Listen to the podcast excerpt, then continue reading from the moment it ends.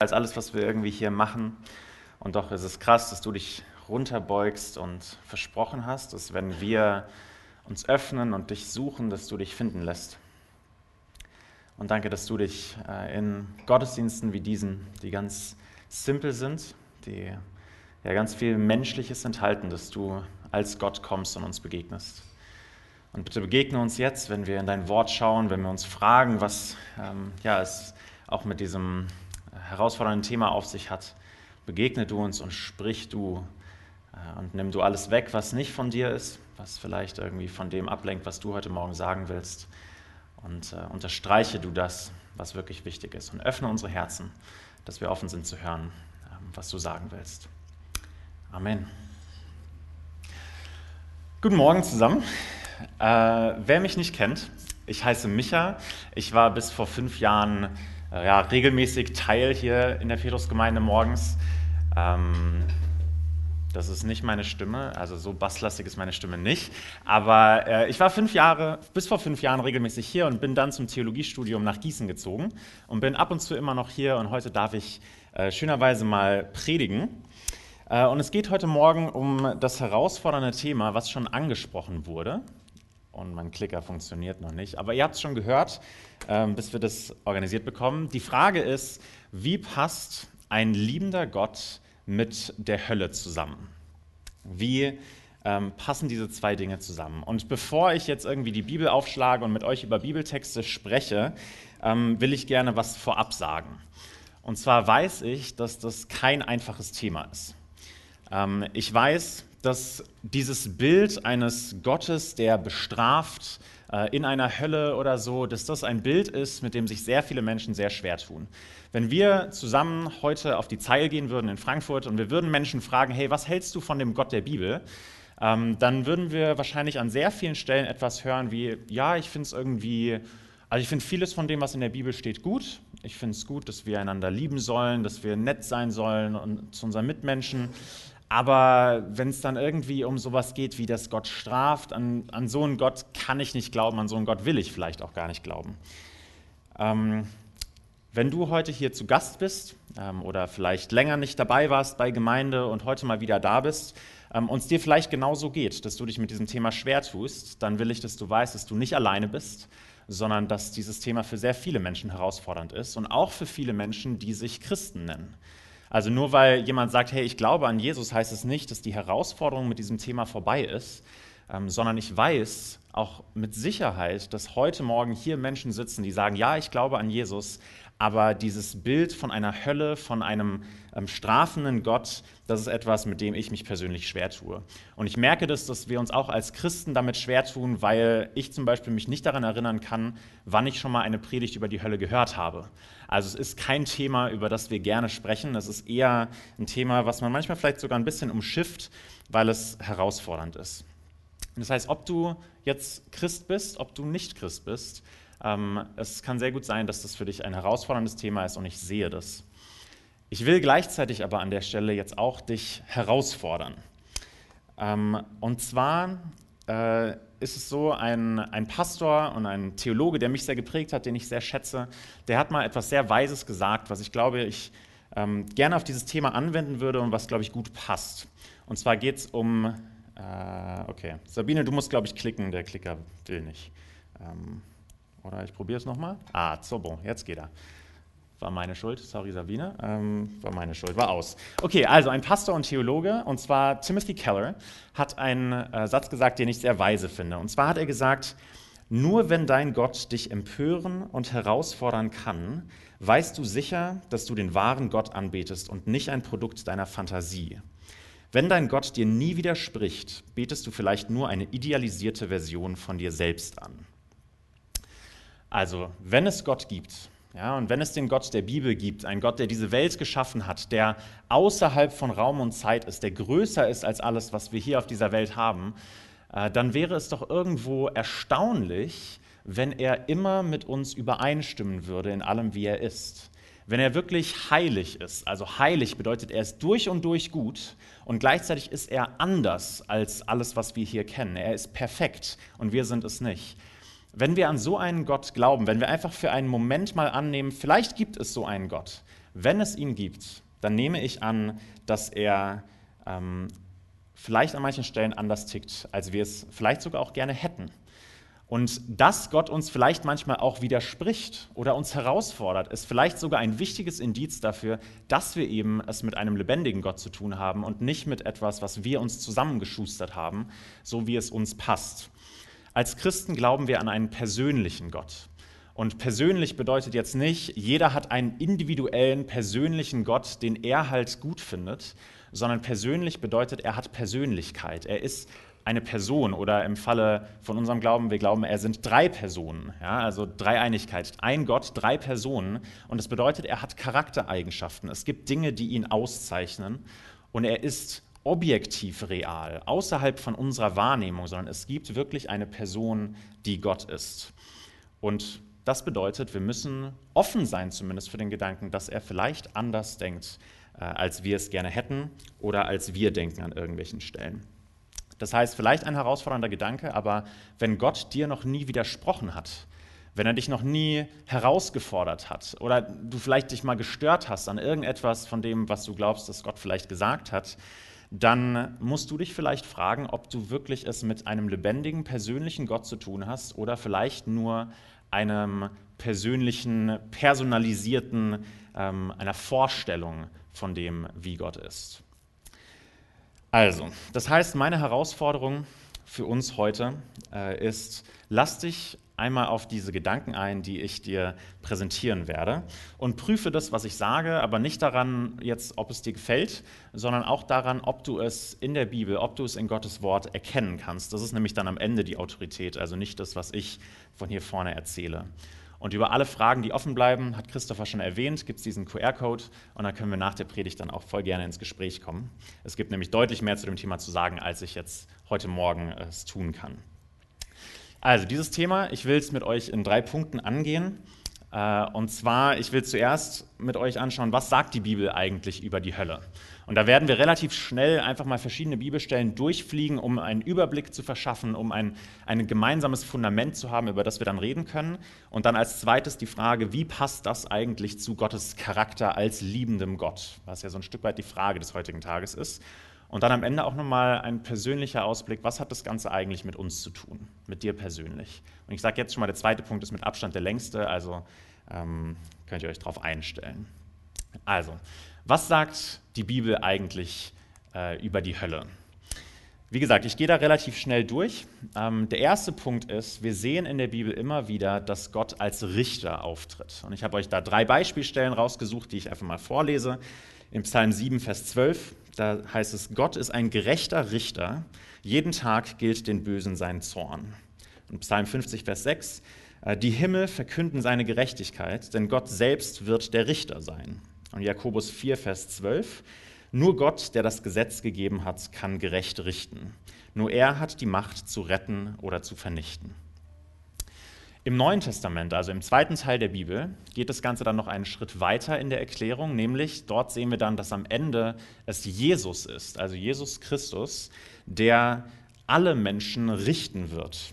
Und da haben wir auch verschiedene Stellen. Ich habe zwei euch rausgesucht. Einmal Johannes 5, 21 bis 23. Da heißt es, denn wie der Vater, also Jesus spricht hier, wie der Vater die Toten zum Leben erweckt, so gibt auch der Sohn denen Leben, denen er es geben will. Dem Sohn ist nämlich auch das Gericht übertragen. Der Vater selbst richtet niemand, er hat das Gericht ganz dem Sohn übergeben.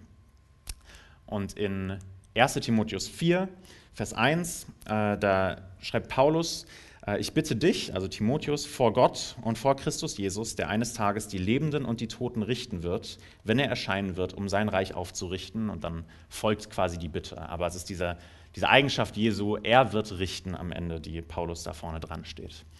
Das heißt, es gibt am Ende irgendwie dieses Gericht, wo Jesus richten wird. Er wird Urteile fällen über einzelne Menschen, und zwar über alle Menschen. Und das wird dann so ausgedrückt, dass es heißt, dass einige Menschen ähm, ewig von Gott bestraft werden und andere ewig mit Gott leben werden. Also diejenigen, die zu Jesus gehören, werden ewig leben und die anderen Menschen werden für böse Taten bestraft werden. Und dazu habe ich euch drei Stellen rausgesucht. einfach um den Überblick zu haben. Also Johannes 5, Verse 24 und dann 29.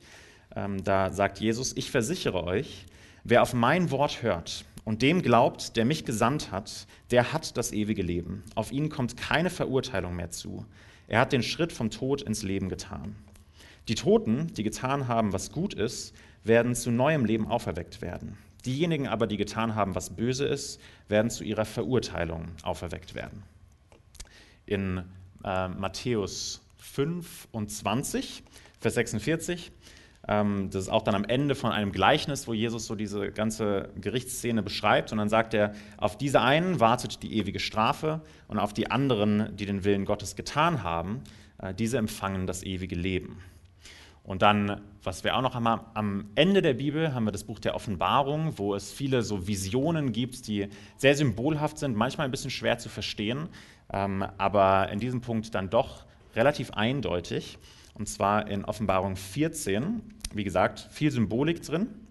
Da heißt es, diesen beiden Engeln, also vorher waren zwei Engel und dann folgt ein dritter und er rief mit lauter Stimme, wenn jemand das Tier und sein Standbild anbetet und sich das Kennzeichen des Tieres auf der Stirn oder auf der Hand anbringen lässt, und das sind alles irgendwo Bilder so für antigöttliche Mächte, mit denen dieser Mensch in Verbindung steht, dann muss er aus dem Becher des Gerichts den starken, unverdünnten Wein von Gottes furchtbarem Zorn trinken.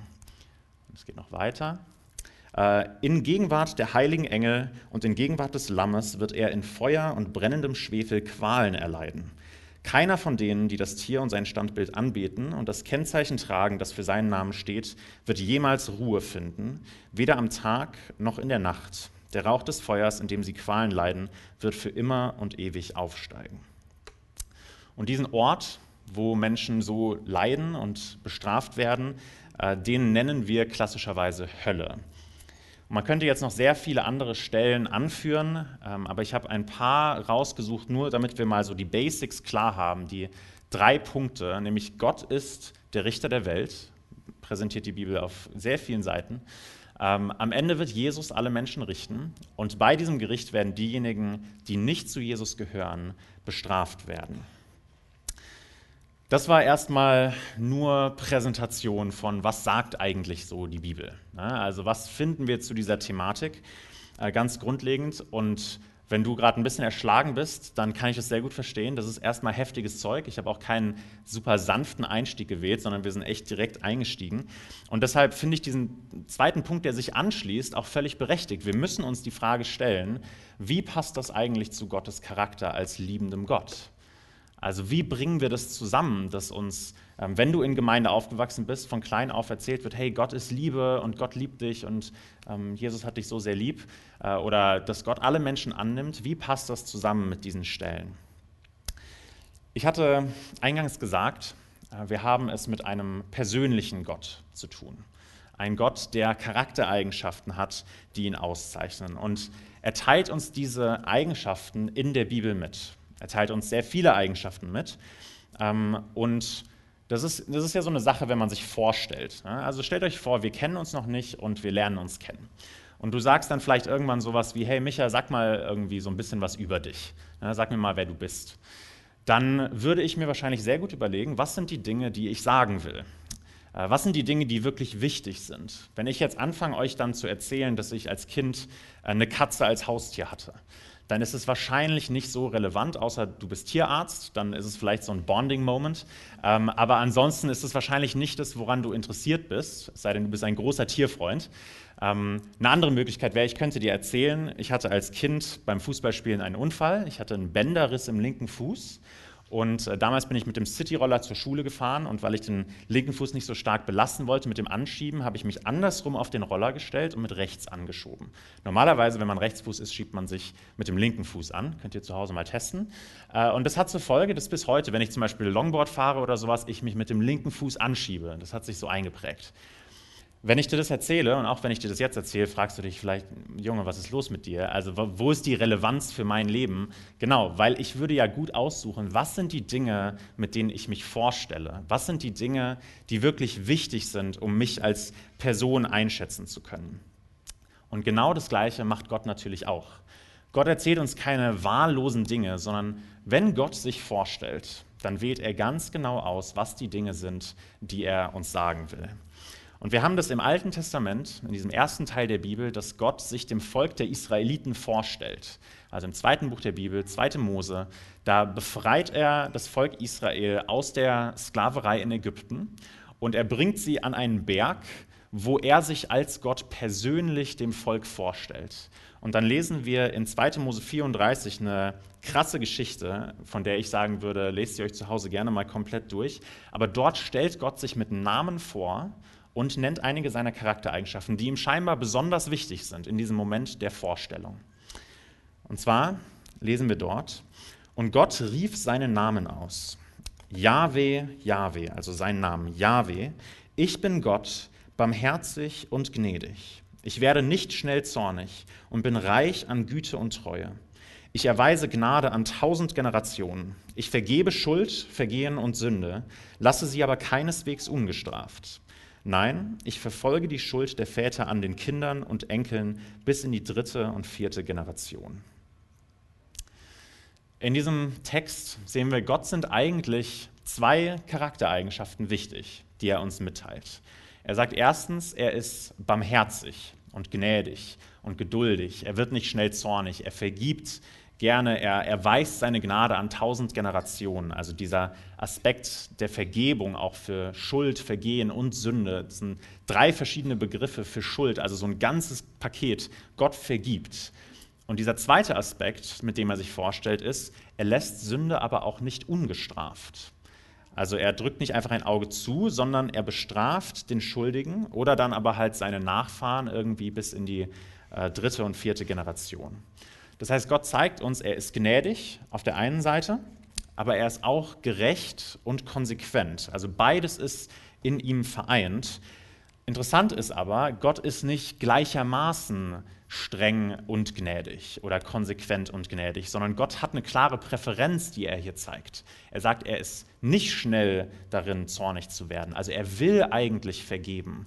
Und ich glaube, dass dieser Gegensatz von tausend Generationen Gnade und drei bis vier Generationen sucht er die Schuld heim an den Menschen, dass dieser Gegensatz genau das zeigt. Gott hat eine Präferenz zur Gnade. Er will vergeben. Er will die Menschen nicht bestrafen. Ähm, und ich glaube ehrlich gesagt nicht, dass es hier darum geht, dass Gott Menschen bestraft, weil jetzt ihre Eltern gesündigt haben. Ähm, das nehme ich zum Beispiel aus Hesekiel 18, Vers 20. Da sagt Gott, nur wer sündigt, muss sterben. Der Sohn soll nicht die Schuld des Vaters tragen und der Vater nicht die des Sohnes. Die Gerechtigkeit kommt nur dem zugute, der recht vor Gott lebt und die Schuld lastet nur auf dem Schuldigen. Also Gott zeigt hier jetzt in dieser Stelle in Hesekiel, er ist gerecht. Jeder Mensch muss für seine eigene Schuld gerade stehen und er, er zieht dann jetzt nicht die Schuld von den Vätern ähm, ran. Aber in dieser Stelle in 2. Mose 34, da zeigt er, ähm, er lässt es nicht ungestraft, wenn Menschen sündigen. Also er sagt, ja, ich bin gnädig und liebevoll und geduldig, aber ich bin auch gerecht und konsequent zu denjenigen, die Böses tun. Und wenn wir jetzt das, was ich eingangs gesagt hatte, äh, einen persönlichen Gott ernst nehmen, dann müssen wir ihn irgendwo so ernst nehmen, wie er sich vorstellt. Wir können nicht Seiten irgendwo wegschieben, ähm, wenn sie uns unangenehm sind. Ähm, und das heißt, wenn wir jetzt diesen persönlichen Gott ernst nehmen, dann müssen wir uns fragen, wenn Gott sagt, er ist gnädig und liebevoll und gleichzeitig auch gerecht und streng und konsequent, wie passt die Hölle jetzt in diese Spannung, irgendwo so in diese zwei Aspekte von Gottes Charakter. Und um das zu erklären, will ich euch eine wahre Geschichte erzählen. Ähm, und ich muss vorher an der Stelle vielleicht eine Triggerwarnung geben. Und zwar, wenn du sehr empfindlich bist für krasse Geschichten, in denen Gewalt und Tod vorkommen, ähm, dann darfst du an der Stelle gerne rausgehen. Das ist völlig in Ordnung. Also es geht um ein Verbrechen, was aus der Zeit des Nationalsozialismus kommt, wo Menschen auf grausame Art und Weise umgebracht werden, wo ein großes Unrecht passiert. Ich werde euch keine ekligen Bilder zeigen oder so. Ähm, ich werde auch nicht in unnötige Details gehen, aber ich will euch erzählen, was passiert ist, um so ein bisschen diese Spannung von Unrecht, was passiert, euch damit reinzunehmen. Okay, also wie gesagt, wenn jemand rausgehen will, ist das kein Problem. Es geht in dieser Geschichte um einen Mann namens Gerhard Thiele. Ähm, der ist jetzt nur ein Beispiel. Es gibt sehr viele Geschichten, die man anführen könnte, die sehr ähnlich gelaufen sind. Thiele wurde 1909 in Stettin geboren und er war ein hochrangiger NSDAP-Funktionär und, und SS-Obersturmbannführer. Anfang April 1945 wurden die frontnahen Außenlager des KZs Mittelbau-Dora, das liegt in Thüringen, äh, vor den herannahenden alliierten Truppen geräumt. Die Lagerwachmannschaften der SS und der Wehrmacht trieben die KZ-Häftlinge aus den Lagern, teils auf Todesmärschen zu Fuß, teils in Güterwaggons über den Harz. Entlang der Marschwege wurden viele Häftlinge ermordet, manchen gelang die Flucht. Ein Teil der Häftlinge gelangte schließlich nach Gardelegen, das ist in der Nähe von Wolfsburg, in die Remonteschule, eine Kaserne für die Ausbildung der Kavallerie. Dort befanden sich am 13. April 1945 zwischen 1050 und 1100 Häftlinge. Während die Häftlinge in der Kaserne keine Klarheit über ihre weitere Zukunft hatten, ordnete der NSDAP-Kreisleiter Gerhard Thiele deren Ermordung an. Am Abend des 13. Aprils wurden die Häftlinge in Marschkolonnen zu je 100 Personen zu einer Feldscheune am Stadtrand getrieben.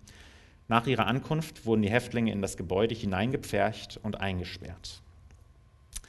Über den weiteren Tatablauf gibt es im Detail abweichende Darstellungen. Mehreren Darstellungen zufolge war der Boden der Scheune mit Stroh bedeckt, das von den Tätern mit Benzin getränkt worden war. Die Bewacher entzündeten das Stroh. Die Gefangenen konnten zweimal den Ausbruch des Feuers verhindern, indem sie es mit Kleidungsstücken, Säcken oder Decken erstickten. Die Schilderungen stimmen darin überein, dass die Wachmannschaft in die Scheune schoss, um die Häftlinge zu töten. Als Mordwerkzeuge werden Maschinengewehre, Handgranaten, Panzerfäuste, Signalmunition und Phosphorgranaten genannt. Mit Sicherheit wurde noch in der Nacht Benzin aus Gardelegen herbeigeschafft, um das Innere der Scheune in Brand zu setzen und die Leichen zu verbrennen.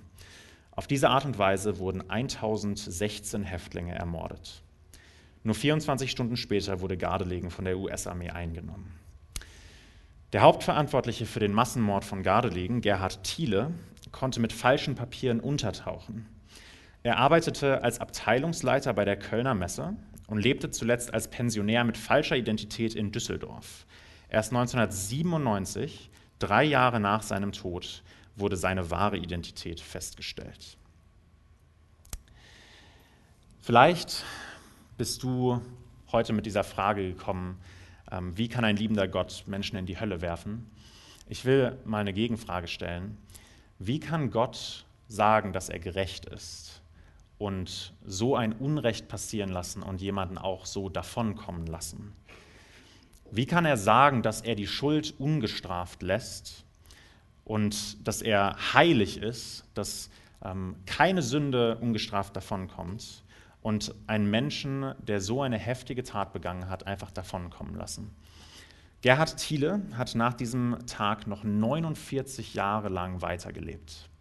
Er hat nie das Innere von einer Zelle gesehen, er stand nie vor, einer, äh, vor einem Anklagerichter, äh, nie vor Gericht, er wurde nie zur Verantwortung gezogen dafür und mit 85 Jahren ist er dann gestorben, ohne jemals eine Strafe bekommen zu haben für das, was er getan hat. Ähm, für so eine echt heftige und unglaublich böse Tat. Als ich diese Geschichte das erste Mal gelesen habe, war ich richtig fertig. Ähm, es hat voll was in mir getriggert, ein, ein Ungerechtigkeitsempfinden. Wie kann das sein, dass jemand so davonkommt? Und es gibt ja tausende von solchen Geschichten, Menschen, die abgehauen sind in andere Länder und so weiter, wo nie irgendjemand zur Verantwortung gezogen wurde. Und in Jesaja 61, Vers 8 sagt Gott: Ich, Jahwe, liebe das Recht, ich hasse den Raub und das Unrecht. Also wir empfinden bei solchen Geschichten im besten Fall irgendwo so diese Spannung innerlich von, wie kann das sein? Wie kann Gott so ein Unrecht einfach ungestraft lassen? Wie muss es da Gott gehen, der keinen irgendwie verbogenen moralischen Kompass hat, der nicht unklar ist darüber, was jetzt gut und was böse ist, sondern er ist heilig, er ist gerecht, er weiß ganz genau, was schlimm ist und warum es schlimm ist und wie böse bestimmte Taten sind. Wie stark muss Gott eigentlich da getriggert werden? Wie kann Gott so ein Unrecht geschehen lassen und jemanden ungestraft davonkommen lassen? Die Bibel gibt uns eine Antwort auf diese Frage.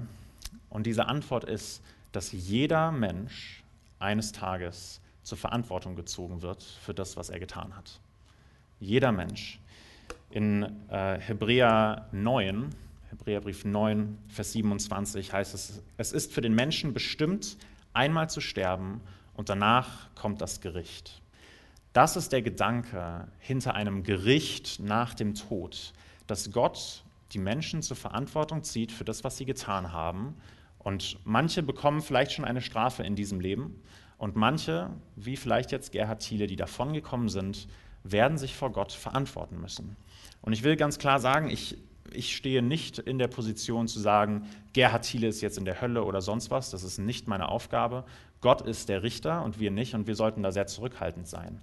Aber Gott wird gerecht sein. Und Menschen, die Böses getan haben, werden sich vor ihm verantworten müssen. Das heißt, wir müssen die Hölle, glaube ich, in diesen Kontext einordnen. Also die Hölle ist nicht ein Ort, wo Gott unwillkürlich einfach so seinen Zorn, seinen Frust, der sich über weiß wie viele tausende Jahre angestaut hat über Menschen, einfach rauslässt, sondern es ist der Ort, wo er eine gerechte Strafe für Menschen gibt, die Böses getan haben. Es ist auch nicht irgendwie ein Ort, wo Party sein wird und sonst was, wie ähm, es in manchen ja, irgendwie zeitgenössischen Darstellungen dargestellt wird. Ähm, da gibt es nicht Party und Alkohol und Sex und sonst was, sondern es ist der Ort, wo Gott Unrecht wie das vom 13. April 1945 ausgleicht und Gerechtigkeit schafft.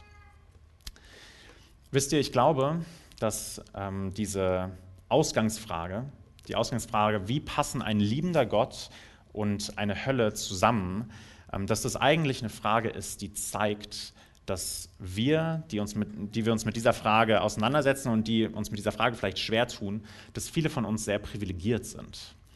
Dass viele von uns nicht so viel Unrecht in unserem Leben erleidet haben. Ähm, es gibt Menschen auf dieser Welt, die werden ihr gesamtes Leben lang unterdrückt. Und ich denke jetzt nicht an Menschen, die irgendwie sagen, hey, ich bin nicht in meinen Lieblingsstudiengang reingekommen, weil mein Abischnitt zu schlecht war und das ist diskriminierend, sondern ich denke an Menschen wie ähm, Zwangsprostituierte, die in einem Rotlichtviertel äh, für ihre Zuhälter Sex mit Männern haben müssen und das nicht wollen. Ich denke an die ungefähr 250.000 Kindersoldaten, von denen man schätzt, dass es sie auf dieser Welt gibt, die in Ländern wie der Demokratischen Republik Kongo für die Interessen anderer kämpfen müssen, unfreiwillig und zum Teil einfach abgeschlachtet werden. Äh, ich denke an die ungefähr 50 Millionen Sklaven, von denen man schätzt, dass es sie heute noch gibt, mehr als möglicherweise jemals zuvor. Ähm, ich habe das nachgeschaut, das ist schätzungsweise viermal so viel, wie es jemals im transatlantischen Sklavenhandel zwischen Afrika und den USA gab. 50 Millionen Menschen, davon 12 Millionen Kinder. Und ähm, die Fälle, die irgendwo zum Vorschein kommen, wo wir sehen, ah, da ist jetzt ein Menschenhandelsring irgendwie aufgedeckt worden, die zeigen uns ja eigentlich, dass wir nur an der Spitze vom Eisberg kratzen. Also dass es so viele Geschichten gibt von Menschen, die nie aufgedeckt werden, wo Menschen vielleicht in Sklaverei geboren sind und am Ende in Sklaverei sterben und niemand, niemals jemand ihre Geschichte eigentlich gekannt hat und geschweige denn erzählt hat. Ich glaube, dass solche Menschen, Menschen, die in ihrem Leben täglich krasses Unrecht erfahren, die missbraucht werden, die ähm, niedergehalten werden, an denen sich Menschen bereichern, dass diese Menschen vielleicht gar nicht so ein krasses Problem damit haben, dass Gott manche Menschen bestrafen wird, sondern sie fragen sich vielleicht viel eher, wie kann es sein, dass Gott so viel durchgehen lässt bei den bösen Menschen, die uns missbrauchen und niederhalten. Und wenn wir mal kurz irgendwie über unseren Tellerrand schauen, dann merken wir, dass die Fragen, die uns manchmal beschäftigen, vielleicht für andere Menschen gar nicht so große Probleme darstellen. Heißt nicht, dass diese Fragen irrelevant sind, die uns beschäftigen, aber ich würde gerne uns ein bisschen diese größere Perspektive geben, dass Gott die Bibel nicht nur für uns geschrieben hat, sondern auch für Menschen, die so krasses Leid erleben. Und für Menschen, die so missbraucht werden, die so unterdrückt werden, ist die Hölle vielleicht gar nicht ähm, so eine schlimme Vorstellung, sondern vielleicht sogar ein Stück weit tröstend, weil Gott sagt, hey, jedes Unrecht, was dir jemals widerfahren ist, ich werde mich darum kümmern, dass es ausgeglichen wird. Ich werde mich darum kümmern, dass Gerechtigkeit passiert. Ähm, ich glaube, wenn wir uns fragen, wie passt Liebe und Gerechtigkeit zusammen, Gerechtigkeit, wie wir es hier dann sehen, ist ein Stück weit Liebe. Weil wenn es keine Gerechtigkeit gäbe am Ende für diese Menschen, fragt man sich, wo ist Gottes Liebe für die Unterdrückten? Wo ist Gottes Liebe für den Kindersoldaten, der nie Gerechtigkeit erlebt hat in seinem Leben? Sie zeigt sich darin, dass Gott am Ende für Gerechtigkeit sorgen wird. Ich will abschließend zum dritten Punkt noch kurz was sagen. Was hat das Ganze jetzt mit dir zu tun? Ich habe viel über Extremfälle gesprochen, extremes Unrecht, ähm, Sachen, die hoffentlich viele von uns nie äh, erlebt haben und erleben werden. Aber irgendwo, wenn wir ehrlich in unser Herz reinschauen, dann merken wir, dass wir alle an der einen oder anderen Stelle Unrecht tun. Dass wir schuldig werden gegenüber anderen Menschen, weil wir sie nicht so behandeln, wie sie es verdient hätten. Und dass wir vor allem schuldig werden an Gott, der uns diese Welt gibt und der uns die Hand ausstreckt für Beziehung mit ihm und wir oft doch unsere eigenen Wege gehen. Ähm, und das heißt, irgendwo triggern wir alle dieses Gerechtigkeitsempfinden Gottes diesen, dieser, irgendwo auch dieser gerechte Zorn, der aufkommt, wenn so ein krasses Unrecht passiert, wie das, wovon ich erzählt habe. Ähm, Im kleinen Sinne vielleicht, also nicht so extrem, aber ein bisschen, triggern wir das auch bei Gott, wenn wir schuldig werden an Menschen und an ihm. Und er sagt, er lässt die Sünde nicht ungestraft. Jetzt ist die Frage, wie soll Gott mit uns umgehen, wenn wir schuldig werden? Und Gott sagt dazu letztendlich, es gibt zwei Optionen.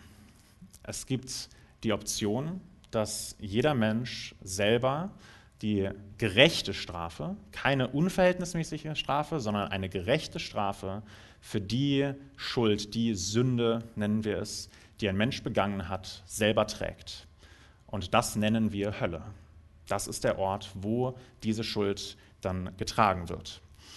Oder aber die zweite Option ist, wir nehmen den einen Ausweg, den Gott uns anbietet. Ähm, und dieser Ausweg ist Jesus. Jesus kam auf diese Welt, er wurde Mensch, um uns die Hölle zu ersparen. Er hat diese Strafe, die eigentlich für uns gerechterweise vorbereitet wäre, hat er auf sich genommen und er hat sie getragen. Und er konnte das, weil er eben nicht Sünder war.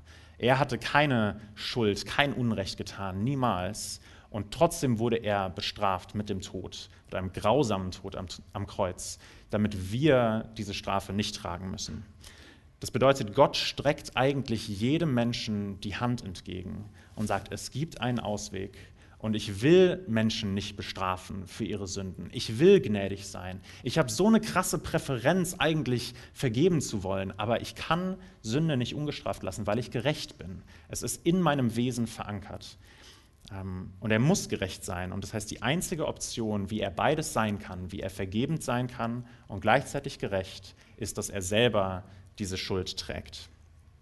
Und das bedeutet, wenn du als Christ hier sitzt und sagst, hey, ich glaube, dass meine Schuld mich eigentlich äh, in die Hölle bringen würde, dass ich das eigentlich verdient hätte, aber ich glaube, dass Jesus das bezahlt hat, ähm, dann gibt es eine gute Nachricht für dich, nämlich für dich wartet keine Hölle. Und dann müssen wir keine Angst haben. Dann ist es eine ganz klare Sache. Also ich könnte euch viele Stellen sagen. Römer 8, Vers 1 ist eine davon. Es gibt keine Verurteilung mehr für alle, die zu Jesus Christus gehören. Es gibt dann kein Gericht für dich, wenn du zu Jesus gehörst. Aber es ist eben dieser Weg, dieser exklusive Ausweg, den Gott bietet. Und es gibt nur diese zwei Optionen, weil Gott eben gerecht sein muss. Und er bietet jedem Menschen diesen Ausweg. Die Frage ist, nehmen wir diesen Ausweg an? Gehen wir auf diesen Weg? Und Gott zwingt uns nicht, sondern er streckt diese Hand aus und jeder Mensch darf diese Hand entgegennehmen und sagen, ja, ich will das. Äh, ich finde C.S. Lewis, ein berühmter Schriftsteller äh, und auch, man könnte sagen, Laientheologe, ähm, der sehr viel Gutes geschrieben hat, sagt es wie folgt. Er sagt, am Ende gibt es nur zwei Sorten von Menschen. Es gibt diejenigen, die zu Gott sagen, dein Wille geschehe, und diejenigen, zu denen Gott sagt, dein Wille geschehe. Also es gibt einen Ausweg für jeden Menschen. Und ich glaube, und ich hoffe, das habt ihr gesehen, dass ein liebender Gott und eine Hölle, dass das nicht nur sich äh, nicht ausschließt, sondern dass es sogar ein Stück weit notwendig ist, dass wir an eine Hölle glauben, weil es der Weg ist, wie Gott Gerechtigkeit wiederherstellt für das Unrecht, was auf dieser Welt passiert. Und ich glaube, auch für uns als Christen ist es wichtig, das klar zu haben, weil wir müssen verstehen, von was hat Jesus uns eigentlich gerettet? Was ist dieser Preis, den er bezahlt hat? Ewige Strafe, getrennt von Gottes Liebe, ähm, wo wir das ausbaden, was wir eigentlich verbockt haben, das hat er auf sich genommen. Und wenn wir das tief verstehen, dann können wir eigentlich auch erst wirklich angemessen dankbar sein für das, was Jesus für uns getan hat.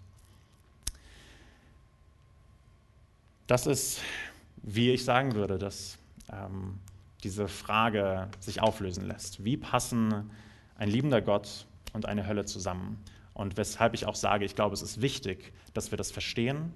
Äh, und ich verstehe, dass es hart ist. Äh, und es gibt viele Dinge, die ich nicht gesagt habe, die man vielleicht sagen müsste. Und wir können gerne ins Gespräch kommen, gerade auch wenn dich das persönlich bewegt oder du vielleicht eine, eine Angst hast.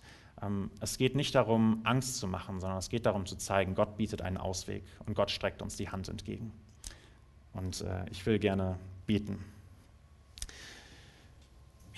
Jesus, es ist nicht einfach, irgendwie auch über diese Seite nachzudenken, aber du hast gesagt, dass du gerecht bist und das ist gut und das ist wichtig ähm, wegen dem Unrecht in dieser Welt. Und ja, wir verstehen manchmal nicht alle deine Wege, aber wir danken dir für dein Wort, dass du es uns erklärst. Und wir bitten dich, dass du die Dinge sortierst, die vielleicht jetzt aufgewühlt sind in uns und uns zeigst, wie das auch zusammenpasst, einfach mit deiner Heiligkeit, mit deiner Gerechtigkeit, dass du es eben nicht ertragen kannst, wenn Unrecht auf dieser Welt passiert. Und dass du einen guten Weg geschafft hast ähm, für uns, einen Ausweg, und wir sind dankbar dafür. Und wir wollen dich dafür loben, ähm, dass du uns diesen Weg bereitet hast. Amen. Wir wollen jetzt äh, Lieder singen, die Gottes Heiligkeit im Blick haben, wo wir sehen, Gott ist manchmal anders als wir, vielleicht auch anders, als wir es uns vorstellen, ähm, aber es ist irgendwie auch wichtig, dass Gott anders ist als wir. Und nehmt euch gerne die Zeit, falls ihr ein, zwei Lieder braucht, um das sacken zu lassen. Ähm, aber wenn es euch möglich ist, dann stimmt damit ein und äh, singen wir zu unserem Gott, der heilig ist.